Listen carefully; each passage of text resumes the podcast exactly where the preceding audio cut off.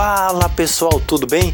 Tá começando aqui o seu novo podcast do Futebol Paulista, o podcast Vem Acréscimo.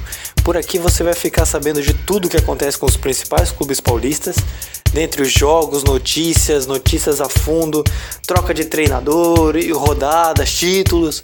Então vem com a gente, vem escutar com nossos principais comentaristas, o Vinícius Souza e o Vitor Souza, para você ficar por dentro de tudo o que acontece no futebol paulista. Acréscimo!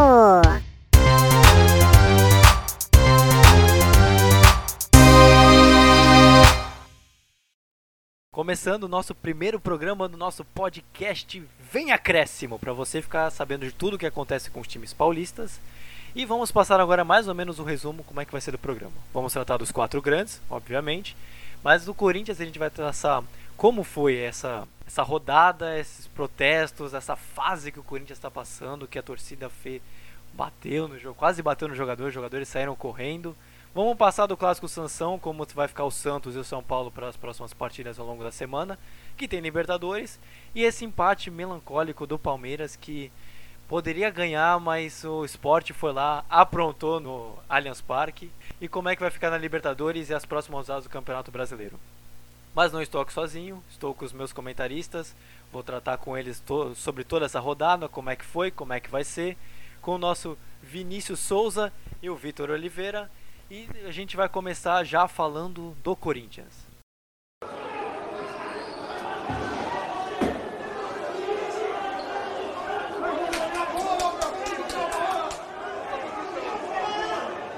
Bom, passando aqui agora, vamos lá, o Bruno Mendes, Cantilho passando correndo, o Arauz, seguranças do Corinthians tentando controlar a situação. Muita pressão para cima dos jogadores do Corinthians. Agora chegando o Cássio.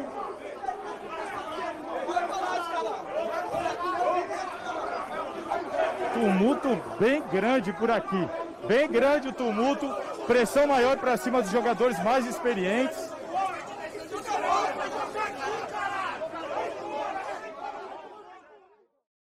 Então, vamos começar com aqui com o Vinícius perguntando para ele. A situação do Corinthians realmente não tá fácil. Perdeu pro Fluminense, mais uma derrota, um 2 a 1 com dois gols do Nenê.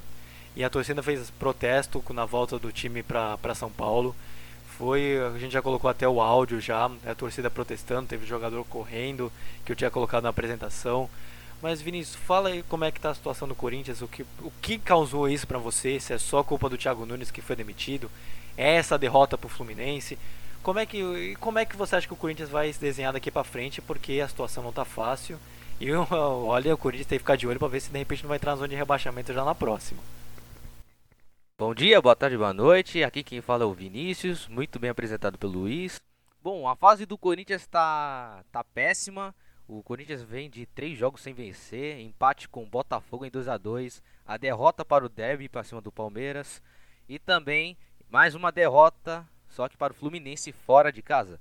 A fase do Corinthians se resume a duas coisas: a pressão interna e também do, dos jogadores, tanto é dos medalhões e também dos outros jogadores. A fase atual do Corinthians está péssima por causa do Thiago Nunes que queria mudar o estilo de jogo, mas até agora em nove meses de trabalho não conseguiu. Ele prometeu um time rock and roll, como ele disse no início do ano, mas o que só o que mostrou é um time que tava jogando em estilo reggae, que é que é suavão, mas sem mostrar ofensividade. Mas o que o Thiago Nunes conseguiu fazer nessa equipe é que o time ganhasse o vice-campeonato, que é algo que ninguém queria, mas conseguiu fazer que um time que ia ser eliminado para ser um dos finalistas, mas infelizmente acabou com o vice-campeonato do Campeonato Paulista. Agora no Brasileirão, o Corinthians começou oscilando, estava ganhando de 2 a 0 do Atlético, mas sofreu a virada por 3 a 2 e veio daqueles resultados que ganha, perde, empata, perde, aí perdeu o clássico para o São Paulo, depois ganhou do Goiás e empatou com o Botafogo e depois perdeu para o Palmeiras. Agora o último jogo contra o Fluminense, mais uma vez jogou mal, é, o, só o Otero que estava sendo destaque das últimas partidas, estava fazendo é, os goleiros trabalharem, porque ele tem potência no chute, porque olha, qualquer falta no meio da rua, o homem bate. O cara é extremamente ligeiro também. O cara tem pontaria. Mas o que a gente viu no jogo contra o Fluminense, custou a desejar. Embora tenha trocado de técnico, eu achava que o Corinthians jogasse mais do que jogou ontem. Agora eu vou perguntar aqui pro Vitor. É, esqueci até de perguntar para você, mas Vitor, a situação como é que você vê daqui para frente o Corinthians? O Corinthians ele realmente vai enfrentar o Bahia. Já está fora da Libertadores, né, teve aquela campanha, aquela campanha vexatória. O Corinthians já não tem tantos jogos, não tem um elenco tão qualificado. Como é que você vê já as próximas rodadas e julgando já a classificação, o Corinthians está lá embaixo, é o pior. Só não é o pior time paulista porque o Bragantino está conseguindo ser pior ainda. Mas como é que você vê o Corinthians daqui para frente, colocando tudo que o Vinícius falou até agora? Olá, amigos. Bom dia, boa tarde, boa noite. É um prazer estar aqui com vocês. Então, falando do Corinthians, é... vai ser um desafio a próxima rodada, porque final do ano tem eleição de, te... de presidente e estão falando que o Coelho vai ficar até o final do ano porque não sabe se vai contratar técnico. Aí depois que acontece a eleição é, não vai crescer técnico, vai mudar, enfim. O Corinthians é tão time sem padrão. É, não jogou bem contra o Fluminense. O Fluminense tomou conta da partida. Mas é, o Coelho, ele basicamente é tipo um bombeiro. Tá lá pra apagar a chama. Os jogadores confiam muito nele, né? O próximo jogo do Corinthians é contra o Bahia.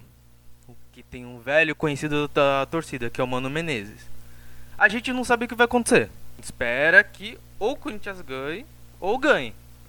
É a única forma, porque está perto da zona de rebaixamento. O Bahia é o primeiro time fora da zona de rebaixamento. Em seguida vem quem? Corinthians. Ou seja, ganhar para os dois vai ser um ótimo resultado. Uma vitória vai, é, como se diz, vai melhorar a semana. E é isso, a gente não sabe ainda como que vai ser. A gente torce, vai pro Corinthians, né, tomar uma direção, tomar um rumo. Agora o Corinthians também, o Vitor colocou muito bem, eu nem lembrava dessa situação da eleição, a gente se preocupa tanto com o campo, que às vezes a gente esquece que tem fatores fora, é, campo, bola, para influenciar o Corinthians nessa fase que está. Mas eu também não atribuo só a isso. Muitas, muitos torcedores também colocaram protestos é, com jogadores falando que há uma panela, que tem o, que a situação do Corinthians realmente não está fácil, que eu, foram jogadores que derrubaram o Thiago Nunes, assim como tinham derrubado o Carilli em 2019. As, o Corinthians ele realmente não tem um padrão de jogo. Vai enfrentar um Bahia que está tão pressionado quanto o Corinthians. A torcida já fez protesto, teve troca de treinador. O Roger Machado, Machado saiu muito criticado do Bahia. E essa situação da, da classificação também não está fácil. Mas Vinícius, para você, como vai ficar a situação do Corinthians se de repente, vamos colocar aqui, o Corinthians ganha, ou vamos colocar nas três situações: o Corinthians ganha, perde e empata. Óbvio que o melhor resultado vai ser a vitória, porque dá um, alivia a semana. Todo esse protesto. Mas eu queria que você comentasse também, além da vitória, se o Corinthians também não consegue vencer também. Como é que vai ficar a situação lá? Aí as chamas vão se alastrar. Se perder, o Corinthians vai ficar, ó, numa crise, numa crise tão braba que vai sobrar até pro André Sanches. Mas o jogo contra o Bahia vai ser um jogo mais nervoso do que Peixe na Semana Santa. Agora, em caso de empate, não vai ser bom em nenhum dos lados, porque ambos estão quase na zona de rebaixamento, sendo que o Bahia é o primeiro time fora da zona. Com a vitória, seja de ou de um ou de outro, vai ser um alívio tanto para um quanto para outro. Agora, pro lado do Corinthians, a obrigação é nada mais e nada menos que ganhar bem com, com um placar, por exemplo, elástico para é, não afundar o, o clube em crise assim por falta de futebol bonito, ofensividade do que a gente só espera que o ou o Corinthians demonstre um bom futebol ou ou o peso vai vai, vai surgir nas costas tanto do Andrés quanto do Coelho, que pelo menos que mesmo estando chegando agora vai ter que consertar o time. Mas Vitor, essa daqui o, o Vinícius comentou, traçou muito bem a situação da, da situação do Corinthians. Mas eu queria para você perguntar dessa vez a situação do time é o quem tem mais culpa ou quem teve mais culpa, já que o Thiago Nunes foi eliminado. Foi eliminado não, foi, foi demitido. É, o Corinthians, pelo time que tem, porque também muita gente critica, falando que. Porque teoricamente, se a culpa fosse só do treinador, o Corinthians teria comido a bola, utilizando a gíria, contra o Fluminense e teria ganho e ganho bem, porque o time do Fluminense também não é muito forte, não é um elenco tão qualificado. Talvez seja até melhor que o do Corinthians, mas não é tão melhor. Mas quem tem mais culpa? Foi o Thiago Nunes ou é um elenco do Corinthians também que não é tão forte e não dá para sonhar tanto ou pelo menos ter a pressão que os torcedores estão pondo achando que o clube está tão mal. Quem há um mais culpado, há um menos culpado? É, dá para apontar para alguém? Como é que você avalia essa situação, pelo menos do time? Então, Luiz, pra mim, nessa situação, não sei se tem culpado. Eu vou colocar os fatos assim. O Thiago Nunes foi contratado para mudar o estilo de jogo do Corinthians. Beleza. É, pediu as contratações. Tá. Mas não se viu alguma melhora. O time foi a, aquele, foi a quem? É, a maioria dos jogadores não era que o Thiago Nunes queria para implementar o que foi lhe pedido a ele. Olha, e o, o time do Corinthians, ele, pelo que eu vi do jogo de ontem, não, é, como posso dizer, não tem muita, não, não tinha muita técnica. Não, você não via nada de diferente assim. É, a maioria dependia tudo dos chutes do Otero e algumas jogadas ali. Só pra você ter uma noção, o único jogador de velocidade ontem que o Corinthians tinha era o Everaldo. E só para fazer um adendo rapidinho, eu gostei muito quando o Coelho ele agiu no jogo, no primeiro tempo. Ele viu que tomou 1 a 0 o que, que ele fez? Ele tirou os três volantes. Eh, minto, ele tirou um volante, que ele entrou com três, né? E tirou o Ederson e colocou o Everaldo. Ou seja, pô, perdeu de, tava perdendo de 1 a 0 eu vou botar o time pra frente. Ali eu comecei a ver que falei, opa, o cara viu que tava dando tudo errado? Não. Vou fazer uma alteração para ver se consegue mudar alguma coisa. Melhorou um pouco. Aí foi indo, né? No jogo. Aí é, eu não sei se tem culpa um pouco dos jogadores. Porque, pelo que eu soube, a, a relação dos jogadores com o Thiago Nunes não era tão boa. Ele fazia algumas exigências que o pessoal ficava meio assim. Pô, esse cara não sabe de futebol, esse cara não sabe de futebol. Eu tô falando porque deve ter alguma, alguma coisa que acontece, né? E é isso, eu acho que a culpa é um pouco mais dos jogadores do que o Thiago Nunes. É, Vinícius. Mas agora ele já falou do Thiago Nunes e agora para fechar, a gente fala do Corinthians, pode comentar, de repente vocês quiserem comentar alguma coisa que de repente eu não perguntei, algum adendo. Mas um, o Corinthians ele vai, é justo, ele fica com o Coelho até o final do ano, até o final do Campeonato Brasileiro, até a eleição. Precisa de um novo treinador, precisa de um time, porque a gente sabe que o Corinthians, vocês já ressaltaram e eu concordo, Corinthians não tem padrão, a situação não está boa. O que, que o Corinthians precisa fazer, se é que dá para fazer, para conseguir mudar e pelo menos ter uma recuperação digna no campeonato? Porque o Corinthians, pelo menos na nossa avaliação, não sei a de vocês, o Corinthians não tem um time também para ser rebaixado também. É, o Corinthians nesse momento se vê mais perdido do que cachorro em dia de mudança, mas do que tem que mudar no elenco é o seguinte: o, o elenco do Corinthians está só se limitando em apenas uma qualidade, mas não, tem Jô, que é artilheiro, faz gol e tá precisando de alguém que cria jogadas, que dá profundidade nas jogadas. Tem Luan, mas no momento tá machucado. Tem Everaldo, que até entrou bem no jogo, dando algum, alguma mudança no, no jogo do Corinthians. Mas o Corinthians só foi conseguir o gol no final, quando já tava perdendo de 2 a 0 Outra coisa que tem que mudar é o psicológico, porque a gente viu ontem no jogo que o Corinthians estava extremamente pilhado, os jogadores é, tipo se viam perdido, tava com a moral baixa, parecia que, que eles não, não sabiam o que, que fazer em campo. Por exemplo, o Nenê tava jogando solto ontem, tava literalmente desfilando na defesa do Corinthians. Enquanto o Coelho montou um time com três volantes, mas sem ninguém é, com essa qualidade de criar jogadas. Só tinha o Otero, que só bate faltas. Tinha o Gustavo Silva, que ontem tava. É, que apareceu pouco no jogo até, apesar de ser um bom jogador de velocidade, ser um jogador que é, leva perigo, mas pouco apareceu em campo.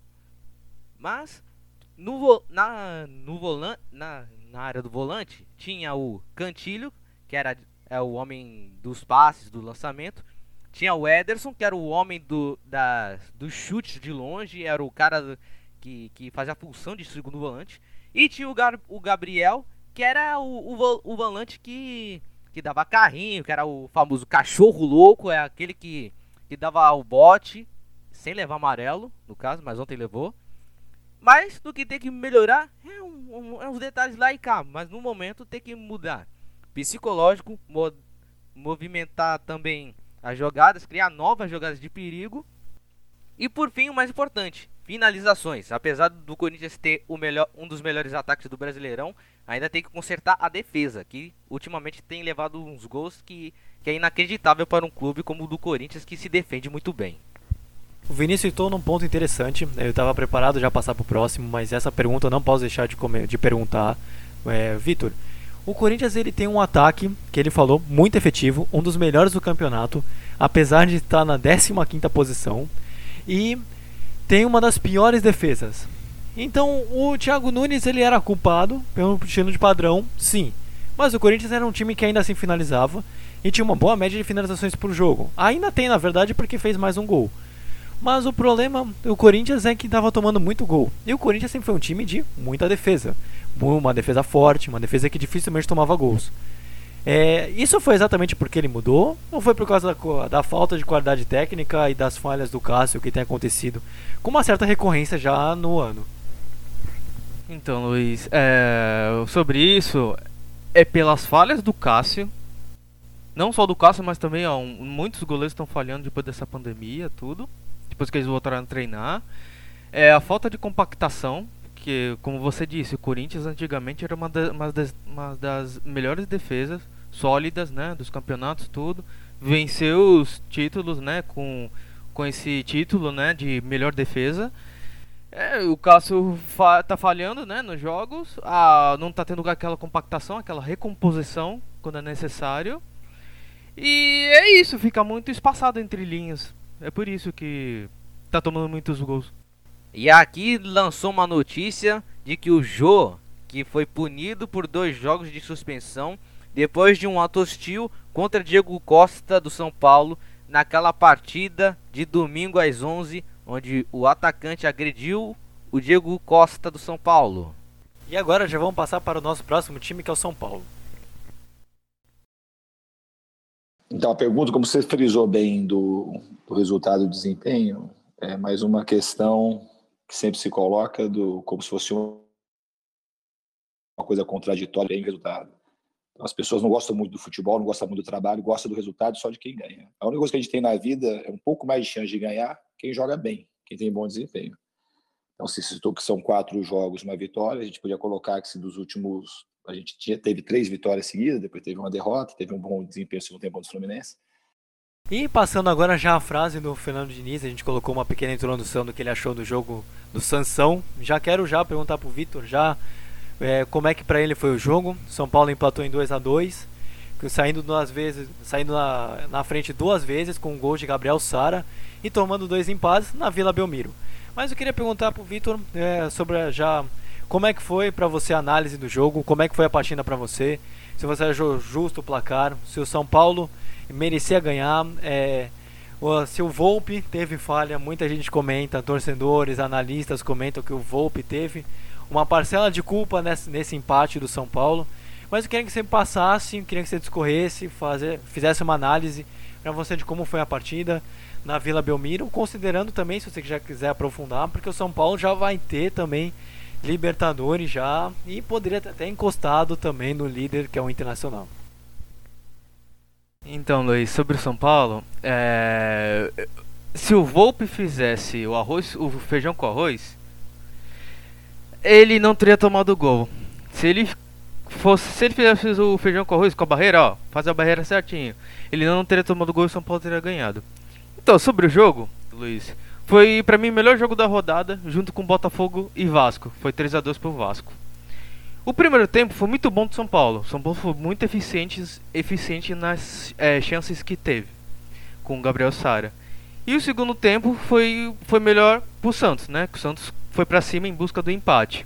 E depois do apagão que teve na Vila Belmiro, né? Dos refletores, deu uma, deu uma camada nos ânimos, tudo. O Santos se concentrou e ah, arrumou um empate. Para mim, o melhor em campo foi o Gabriel Sara, né? Por ele ter feito os dois gols, por, por ele ser alvo de críticas da torcida do São Paulo, né? Então tá querendo a cabeça do, Diniz, do Diniz para tirar o Gabriel Sara do, do time e colocar outro. E para mim o decisivo foi o Marinho, né? Pela cobrança de falta.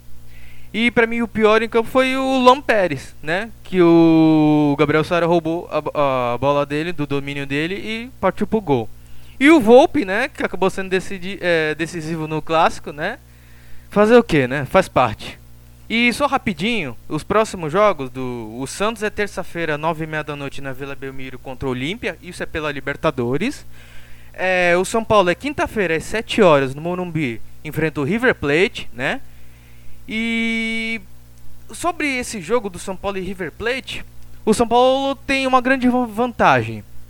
É, porque o São Paulo joga desde agosto, começo de agosto, e o River Plate ainda não jogou na temporada oficialmente depois de que voltou aos treinos por causa da pandemia. Então o São Paulo tem vantagem por causa do preparo físico e está mais preparado. E fazendo um leve retrospecto de clássicos, o Santos em clássico teve 3 derrotas e 2 empates. O São Paulo em clássico teve 2 vitórias e 3 empates. Olha, pelo jogo, o jogo foi muito bom, muito bom mesmo, foi bem elétrico. E eu analisando o jogo assim por São Paulo, o importante é somar. O importante é somar. O São Paulo tá brigando lá em cima. O importante nesse momento é somar. Independentemente se seja 3 pontos, 1 um ponto, tem que somar. Porque olha só o que aconteceu na rodada. O Inter perdeu, o Flamengo perdeu, só o Atlético ganhou. Ou seja, o São Paulo não se desgarrou, ainda tá lá em cima. Ou seja, então, pela, pelo que aconteceu, o importante é somar. Independente seja 3 ou 1 ponto. Se o Volpe é aquilo, se o Volpe fizesse o Beabá, eu acho que o São Paulo não teria perdido, né? Não teria o, o Santos não teria empatado.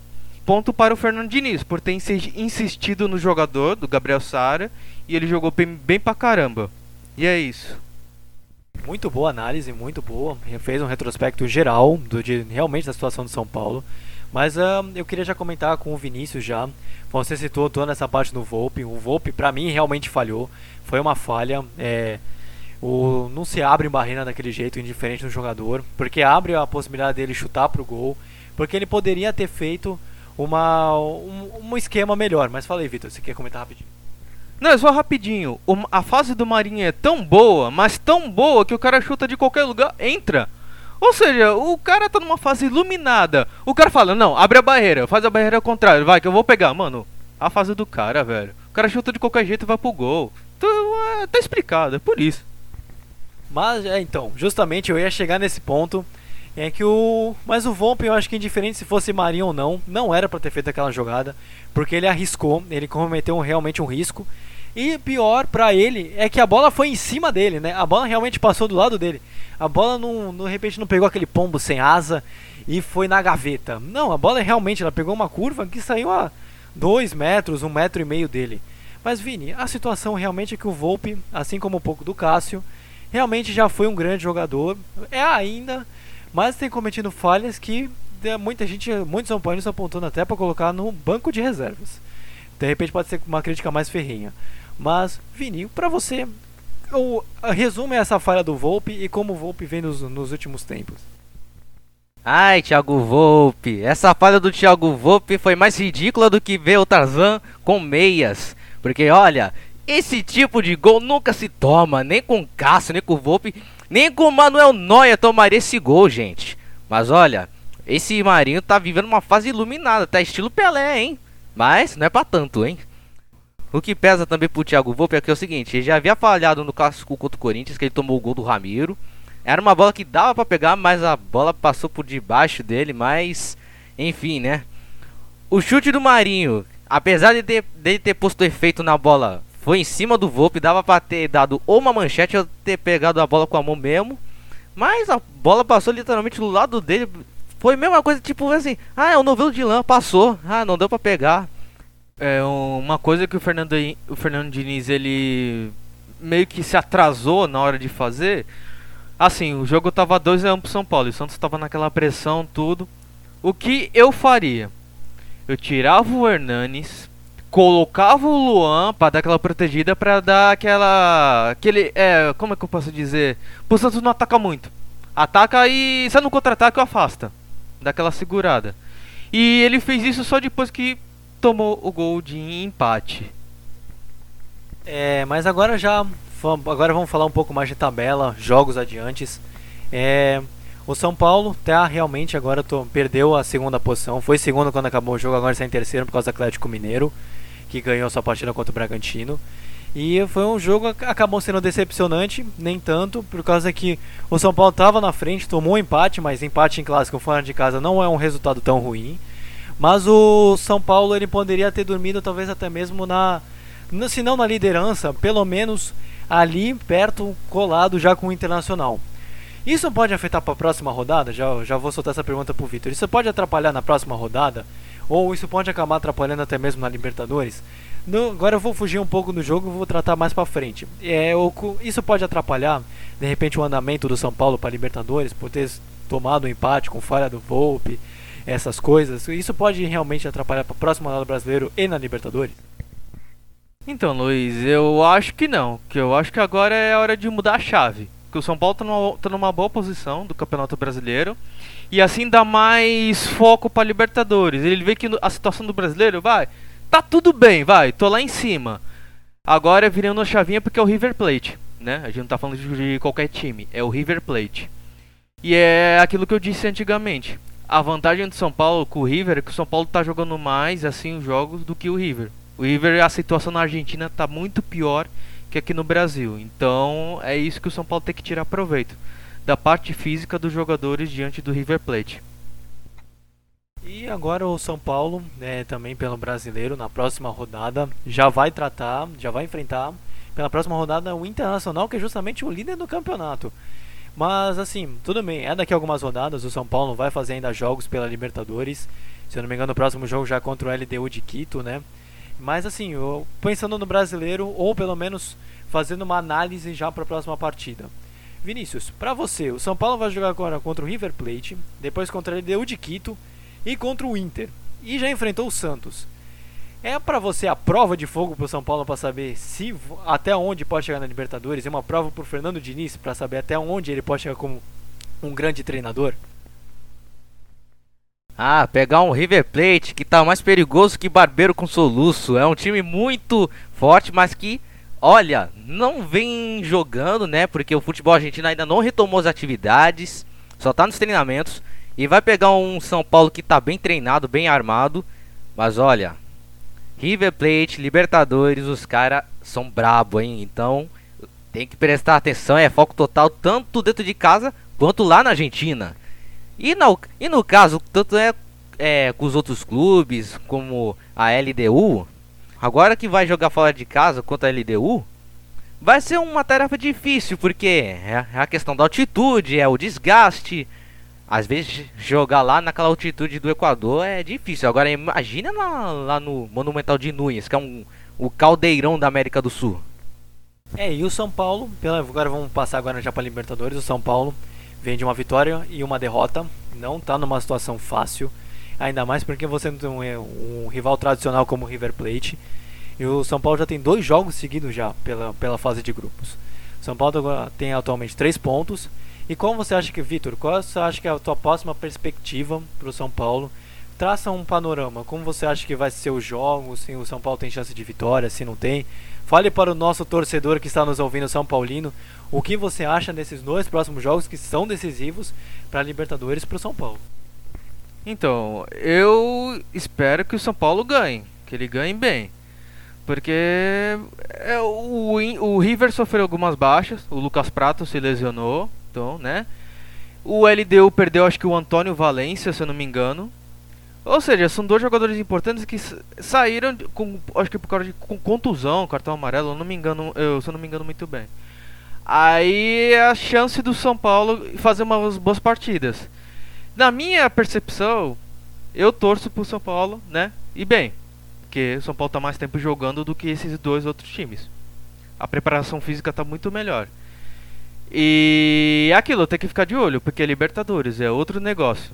Libertadores é outra página. É um é, são partidas muito, muito difíceis. A concentração é, tem que ser alta.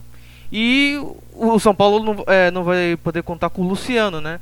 Que o Luciano veio do Grêmio, que teve aquela briga com o Internacional. E ele foi suspenso pelos três jogos que restam. Então, até o final do, da fase de grupos, eu acho que o Luciano joga a última partida contra o Binacional no Morumbi. Bem, tudo bem, mas é, Vini, a última pergunta já pra gente já passar pro Palmeiras. É, a gente muita gente comenta do Fernando Diniz, colocando que ele é um, um técnico superestimado, subestimado, se é um grande é um grande treinador. Ele está fazendo o que a gente acredita ser o melhor trabalho dele pós Audax, que foi quando ele se revelou para o futebol brasileiro.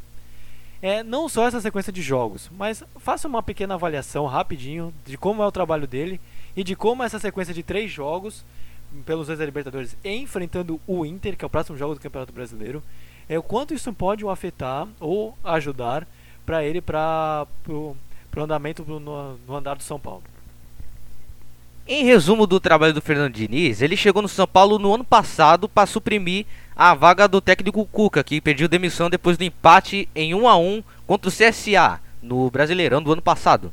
E o São Paulo estava naquela sequência de empate, de derrota, estava vindo num, tava vindo num, numa, numa posição nada agradável. Tava beirando a zona do rebaixamento. Chegou o Fernando Diniz, até conseguiu bons resultados, conseguiu levar o time para Libertadores, mas o povo adora pegar no pé do técnico. O Diniz já estava sendo contestado, mas não era, não era de hoje e também nem quando ele chegou ele estava sendo contestado, porque são escolhas erradas, são reforços, algumas vendas, algum, algumas até algumas que não tem explicação direito sobre valores e também do estilo de jogo que que tá fazendo os torcedores são paulinos de, de ter um ataque cardíaco, que é aquele lance de toque no pé, começa a bola com o goleiro, depois toca pro zagueiro para ir para lateral para fazer lançamento pro meio-campo, para depois tocar pro lateral, para depois chegar no atacante para fazer o gol. É uma jogada que tá todo mundo, tipo, adorando, mas ao mesmo tempo tá matando todo mundo do coração. Mas todo mundo critica, mas enfim, dá certo. Agora, nessa sequência que vai pegar o Inter, o River Plate, a LDU e o Inter. Ah, é uma sequência pesada, vai pegar logo o River Plate que é perigoso, ainda dentro de casa. Vai pegar a LDU fora, que também não é uma, uma missão tranquila jogar no Equador, porque lá é embaçado, entre termos. E ainda vai pegar o Inter, atual líder, que tem Thiago Galhardo como artilheiro do campeonato. Que o cara, olha, tá jogando aquela bola, hein? Tá fazendo gol de.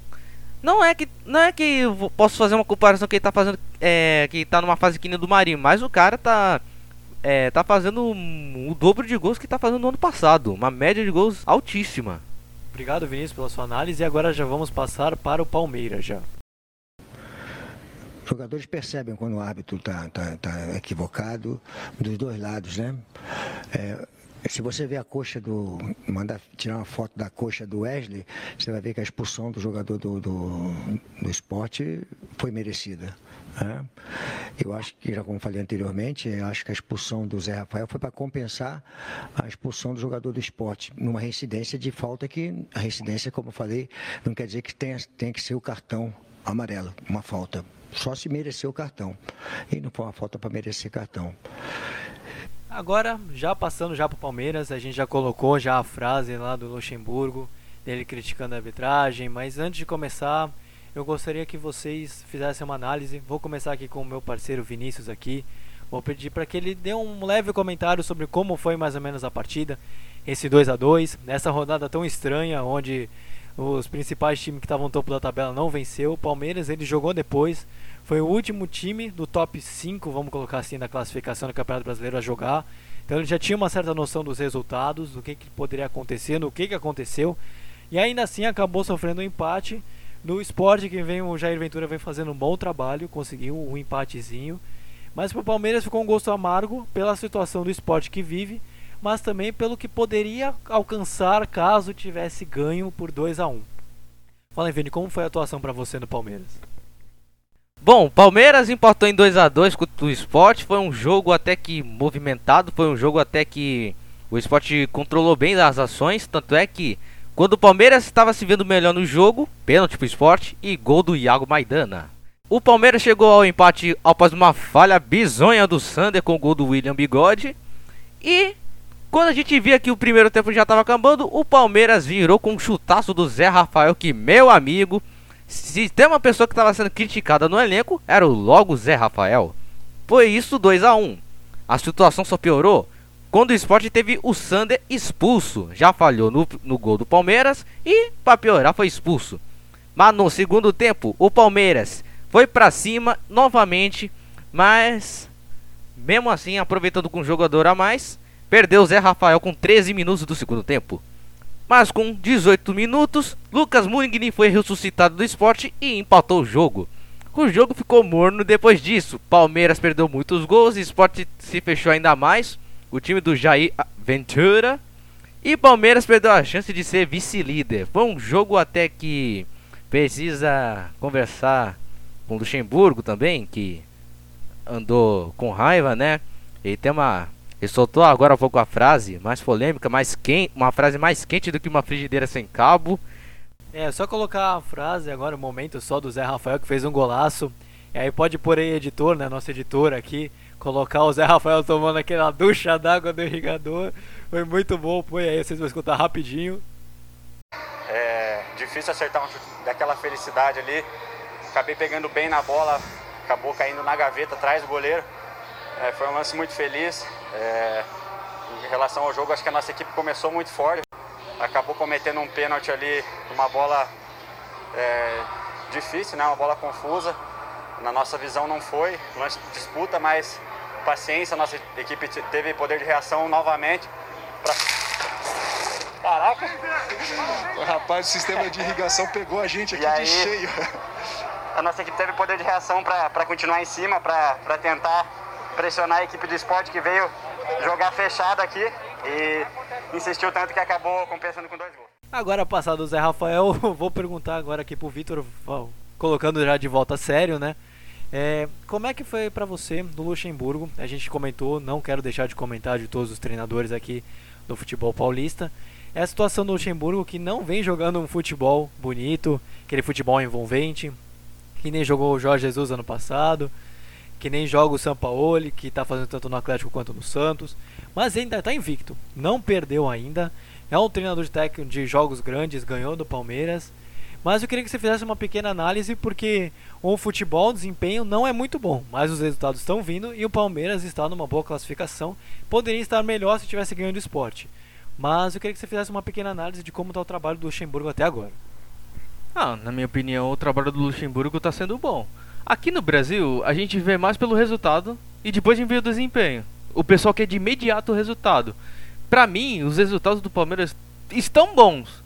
Só empatando fora de empatando em casa com o Sport é que não foi muito o resultado que o torcedor palmeirense queria, por se tratar ainda de um jogo que ele vencendo podia assumir a liderança ou vice-liderança. Vice-liderança. E sobre o trabalho do Luxemburgo, pô, o cara acabou de ser campeão paulista, velho. Depois de 12 anos que o Palmeiras é, não ganha. Aí, tipo, o pessoal já quer a cabeça dele, já quer que ele saia por causa do futebol não ser tão envolvente. Na minha opinião, ele tá fazendo um bom trabalho no Palmeiras. O, a única questão é que ele ainda tá achando jogadores para a proposta dele do, de jogo. Vai, o, os que jogam na ponta, os velocistas, que antes ele colocava o Rony. Aí depois que, depois que o, o Gabriel Verão se recuperou de lesão, o cara já foi bem. Fez gol contra o Bragantino, fez gol contra o Corinthians. Então já deu uma leve. Uma, uma boa melhorada naquele, naquele é, lugar do campo, que estava em dúvida de colocar jogador. E também a única dúvida era na questão dos meias. Palmeiras tem muito meia. E só que nenhum deles estava correspondendo às expectativas do, profe do Pofechou. Pofechou. E o Lucas Lima, nesses jogos, ele tá, tá arrebentando, tá jogando bem. Pode ser que ele seja. que ele tenha uma sequência boa, né? Porque o Luxemburgo tá alternando. Às vezes vai com o Lucas Lima, às vezes é com o Gabriel Menino, às vezes é com o Zé Rafael, Rafael Veiga. E o que não está sendo muito utilizado é o Gustavo Scarpa. E é mais isso, é basicamente é, tá encaixando as peças que ele está testando, né? Ele está testando em jogadores se, de, se destacando e ele está colocando para ter uma sequência para ver se o futebol bonito aparece, porque os resultados estão aparecendo. Ele perdeu uma outra, mas minto. Nesse Brasileirão não perdeu. Mas é, os resultados estão aparecendo, mas só a performance que não. Agora você já citou do Lucas Lima, é que eu ia justamente chegar na pergunta. O Lucas Lima vem se destacando nos dois últimos jogos. Vinícius, como é que pra você o Lucas Lima vem vindo? Ele vem jogando aquele futebol, é aquele Lucas Lima do Santos. Tu acha que ele pode se tornar aquele jogador? É muito cedo para poder avaliar, porque ele foi muito bem no clássico contra o contra o contra o Corinthians e também veio bem contra o Sport apesar de não ter ganho. Como é que você tem avaliado essa situação do Lucas Lima? Você acha que ele pode se tornar aquele jogador que já foi no Santos? De repente, pode jogar um futebol parecido? O que, que você acha? Foram épocas distintas pro Lucas Lima. É. No, o Lucas Lima do Santos era de um jeito. Ele dava assistência, fazia gol e ainda por cima era extremamente elogiado. Agora no Palmeiras foi outra. Foram, já são três anos de Palmeiras e o que o Lucas Lima, Lucas Lima conseguiu é a, proeza, é a proeza de ficar literalmente um ano sem marcar um golzinho sequer com a camisa do Palmeiras. E esse jejum foi quebrado no ano passado quando jogou contra o Vasco em São Januário. Mas Lucas Lima finalmente está se reencontrando em campo, porque ultimamente ele não, não vem apresentando um bom futebol, não estava sendo aquele mesmo Lucas Lima do Santos de 2015, 16, é, que fazia gol em clássico, que dava passe para gol. Mas recentemente Lucas Lima está se reencontrando e, e pode ter tudo que, que o torcedor do Palmeiras espera dele. Tipo, o dinheiro que investiram nele é para isso, vai ele fazer gol de falta, para pelo menos trazer mais uma Libertadores pro Palmeiras. É, Vitor, e o Palmeiras agora tem uma rodada, tem um jogo a menos comparando com todos os outros clubes. Tem nove rodadas, uma rodada foi adiada. É, mas assim, indiferente um pouco do da, da avaliação de quem for. O Palmeiras ele tem um elenco qualificado, ele consegue jogar, tem capacidade para jogar bola, ser o campeão brasileiro junto com o Flamengo. Muitos colocam como segundo melhor elenco, porque o Flamengo tem mais jogadores de estrela.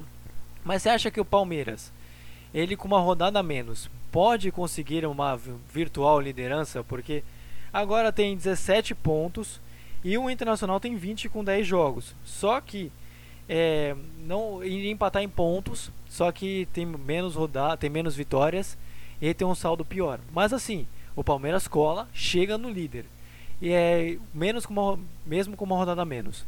É, se o Palmeiras ganhar ou de repente fizer uma boa sequência, essa rodada menos pode fazer diferença pro andamento pro campeonato futuro? De repente passando jogos? Ah, para mim sem dúvidas, o Palmeiras sempre vai brigar lá pelas primeiras posições, independente de ter uma rodada a mais ou uma rodada a menos. A questão vai ser daquela equilibrada, né? Porque o Palmeiras está na Libertadores, está no Brasileirão. E o Palmeiras tem um bom elenco. O Palmeiras tem um bom time titular, bom time reserva. É, eles dão a opção pro Luxemburgo fazer aquele rodízio, né? Para ser um bom time na Libertadores e um bom time no Brasileiro. Em relação a esse jogo a menos, pode sim, pode sim fazer a diferença no final do campeonato. Porque o Palmeiras é, sempre vai brigar pelas primeiras posições, só que não pode tropeçar que nem foi contra o Sport, né? É, só, é, o Palmeiras tem que abrir o olho, né? Porque contra o Corinthians, pô, jogou muito bem, jogou muito, dominou o tempo inteiro o Corinthians, tudo. Aí todo mundo já pensou, pô, contra o Sport no Allianz Parque vai ser vai ser de boa, vai ser um placar 3 a 0, 4 a 0. Não foi bem assim, né? Foi 2 a 2. É, em relação à arbitragem, Pra mim a expulsão do Zé Rafael foi, foi, foi bem, foi bem feito. Porque no primeiro cartão amarelo, ele parou o contra-ataque do esporte. Até aí, até aí tá ok. Já no segundo, ele ia sair ele ele tava com o domínio da bola, ele ia sair em escapada, só que ele com o braço esquerdo bateu no peito do cara. Aí o cara fez aquela coisa de colocar a mão no rosto, tudo, né? E ele acabou expulsando. Aí eu acho que a arbitragem foi bem. Cadê o segundo amarelo e foi expulso. É, eu ia chegar até nessa essa parte da arbitragem, mas você já comentou. Tudo bem, foi bem. Eu, eu disc acabo discordando, eu achei que não foi. Eu achei que não foi suficiente para vermelho. Mas tudo bem, é, acontece. O árbitro julgou lá. Eu acho que não tinha que ser expulso, mas Pelo menos se tem o VAR, tinha que ter avaliado, olhado se de repente foi mesmo para expulsão ou não. Para mim, essa o VAR tinha que ter entrado em ação. Mas eu quero já perguntar para o Vinícius: os próximos jogos do Palmeiras são contra o Bolívar, fora de casa, é, nessa terça-feira, nessa quarta-feira, perdão, 9h30, e contra o Grêmio, que não vem bem, no domingo às 4 horas. É o é um jogo decisivo. Se a gente falou que o São Paulo está numa fase decisiva, o do, do Palmeiras também não é nem um pouco também diferente. Como é que você vê daqui para frente o Palmeiras, até mesmo pelo que a gente já comentou e pelo que você tem visto? Ah, os próximos jogos do Palmeiras serão tarefas difíceis, sendo que o Grêmio também não está naquela fase boa. Sempre começa as primeiras rodadas beirando a zona do rebaixamento e também beirando as décimas colocações, mas depois engrena. Assim como diz, engrena, Grêmio, vocês entenderam. Mas aí a tarefa do Palmeiras contra o Bolívar é outra, visto que o time boliviano, tipo, pouco assusta a gente aqui nos no nossos domínios, mas dá trabalho para os brasileiros quando, quando é na casa deles, porque na altitude da Bolívia é difícil, meu irmãozinho. Mas para os próximos jogos, espero que não tenha protesto, entendeu? Porque, é, apesar de ter sido campeão paulista, o Palmeiras também vinha de uma sequência de empates e mais empates, mas ganhou até um jogo, só que não convencia.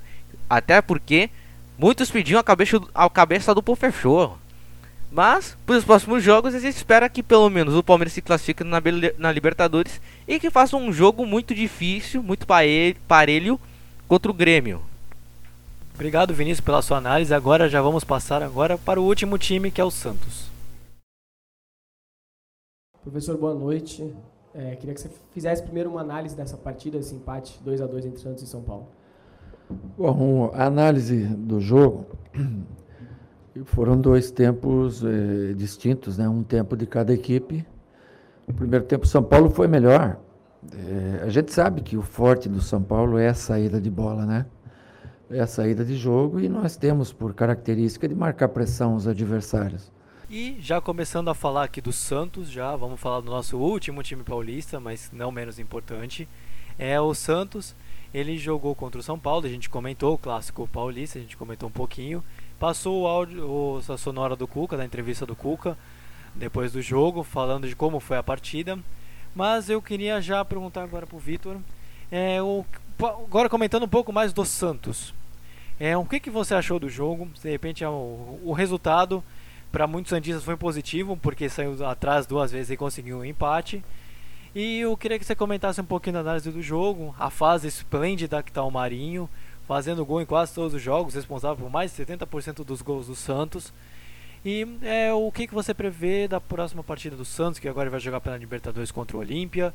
É, eu queria que você passasse uma análise para você como é que foi o jogo, dessa vez comentando um pouco mais do Santos. Olha, para falar do Santos, desse Santos a gente tem que começar a falar do Cuca. Porque basicamente esse time estava é, sob o comando do, do Gesualdo. E aconteceu aquilo tudo no Paulistão. E o Cuca tá se virando com o que tem. Com, com um elenco enxuto e tá usando os meninos da base. A base do Santos, super conhecida por revelar jogadores como o Neymar. Olha, o jogo do Santos contra o São Paulo foi bem. Foi bem legal, foi bem bom. São Paulo foi eficiente nas, chance, nas é, chances que teve. E eu só tenho uma curiosidade para falar. É, o Soteudo, desde que assinou o contrato com o Santos e começou a jogar, ele não fez nenhum gol em clássico. Se eu me lembre, ele não fez nenhum gol em clássico. Deu pra ver durante o jogo que o, o Cuca apostou muito na garotada, por causa do elenco enxuto. Vinícius, é, o que para você, o, ele comentou do Cuca, é que eu queria justamente perguntar, que eu perguntar logo em seguida. Mas o, o Cuca, ele vem fazendo um trabalho muito bom no Santos, é um dos principais responsáveis por essa reconstrução e essa colocação que muitos não esperavam do Santos até agora.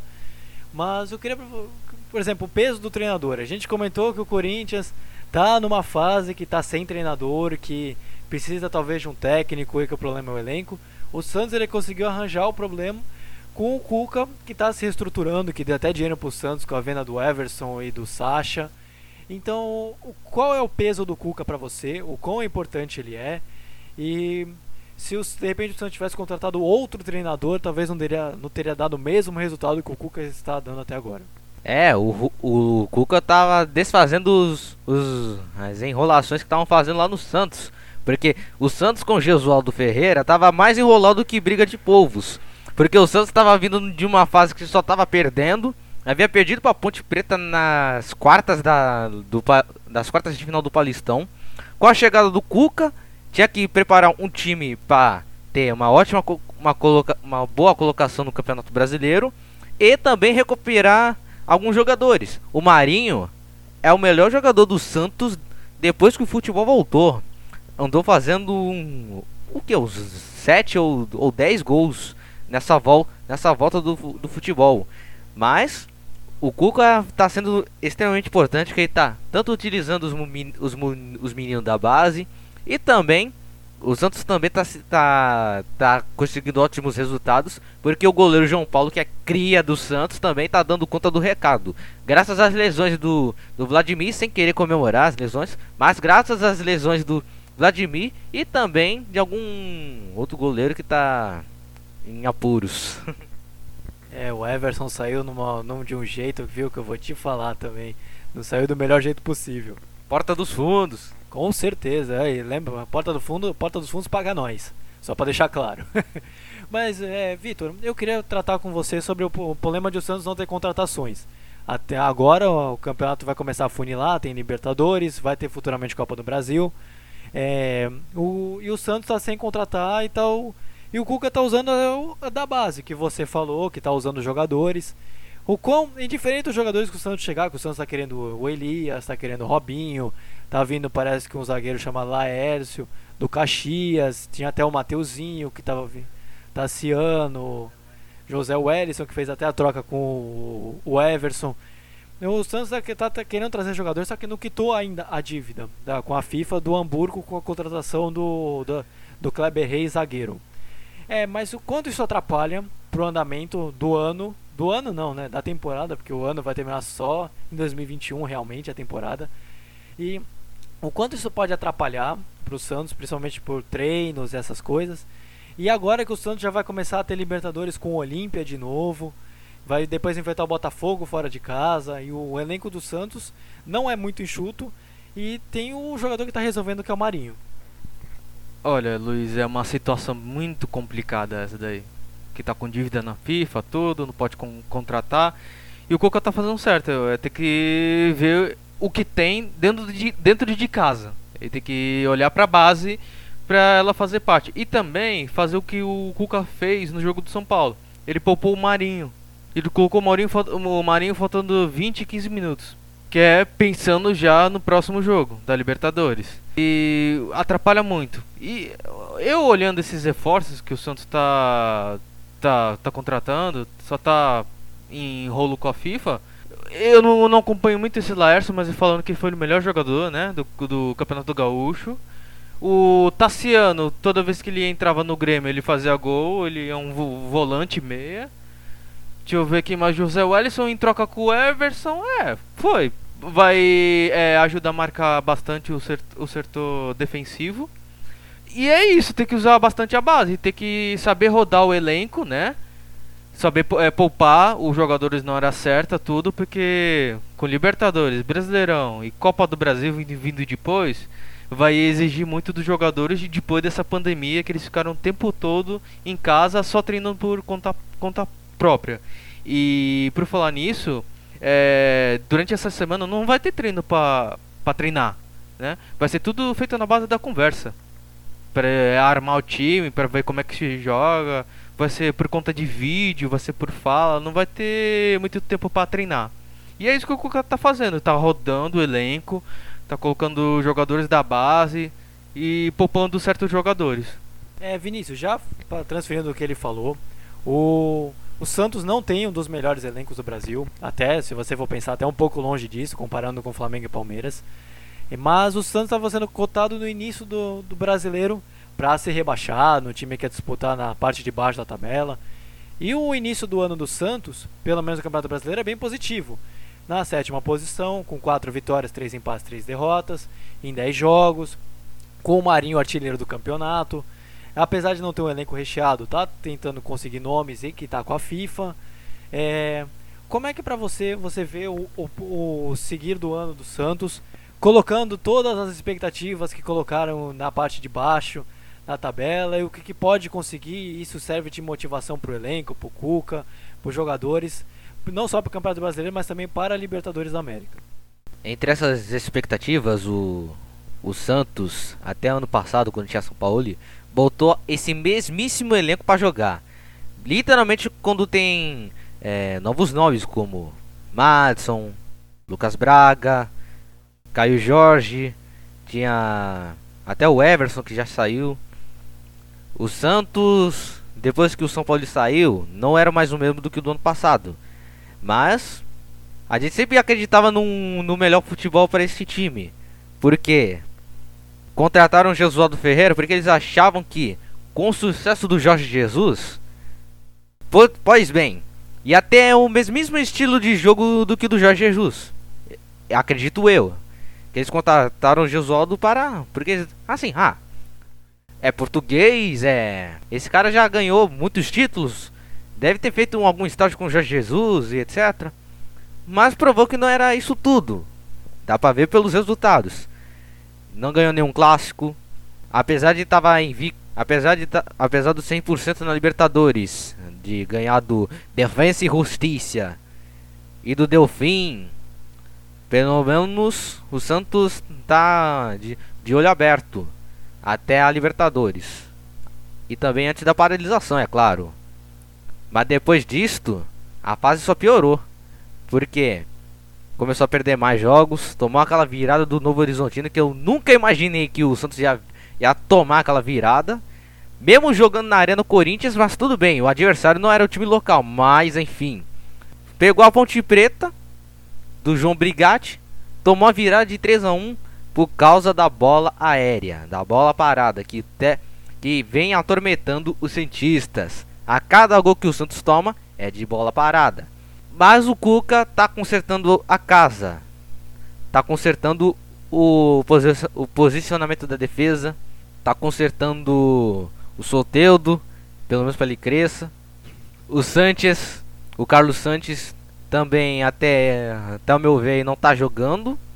Ele tá aparecendo em campo, mas ele não tá fazendo gol.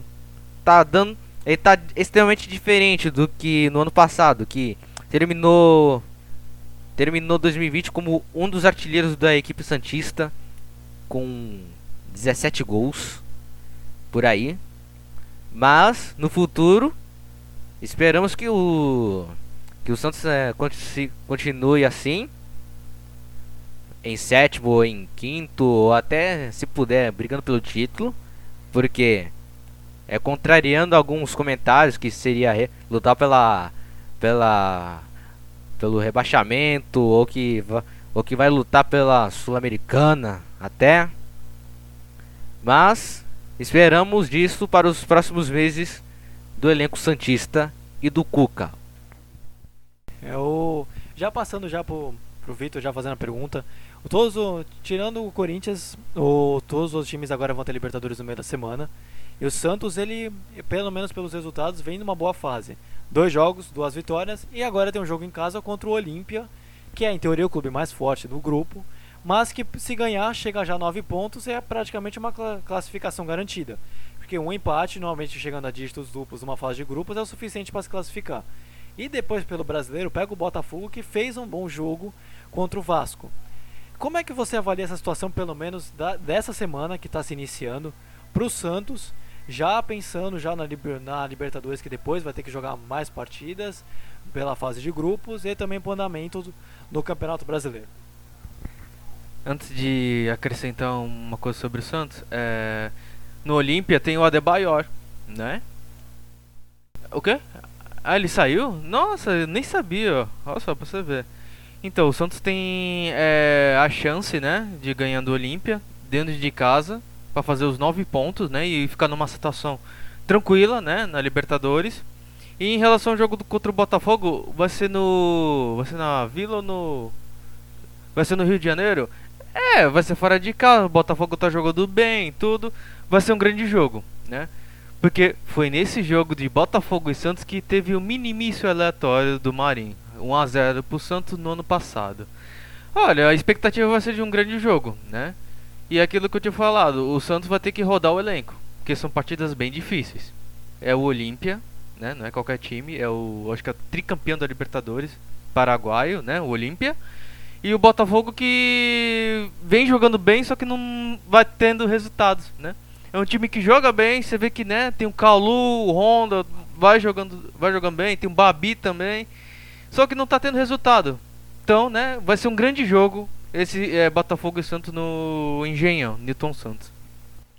Agradeço a todos que nos ouviram nessa, nesse nosso primeiro programa. Agradeço ao Vitor, agradeço ao Vinícius pela participação, pelos comentários. Obrigado pela participação de todos. Vocês que nos escutaram. É, já sabe, né? Se você puder, quiser, deixa o seu like no nosso vídeo no YouTube. Siga a gente no Anchors, no, no Spotify, no YouTube. É, compartilha nossos vídeos, nossos podcasts. E o Vinícius ele falou que quer fazer uma frase aqui, ele falou que quer deixar uma frasezinha pra gente aqui pra fechar o programa. Fala aí, mano, qual é a tua?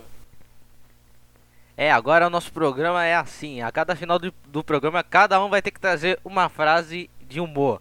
Mas, começando aqui comigo, vou começar com uma frase famosa de um ator desconhecido que é: O difícil, como vocês sabem, não é fácil. Então, tchau, tchau a todos. Acabou o programa, então, tchauzinho, Vitor.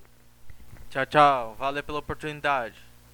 Valeu, pessoal. Obrigado por vocês nos escutarem. Espero que o nosso podcast vai sair sempre terça-feira. A gente vai deixar anunciado certinho nas nossas redes sociais. E obrigado a todos que nos ouviram. Valeu, pessoal. Tchau. Não se esqueçam de nos seguir nas redes sociais que estão aqui na descrição, beleza, galera? Tchau, tchau e até o próximo programa.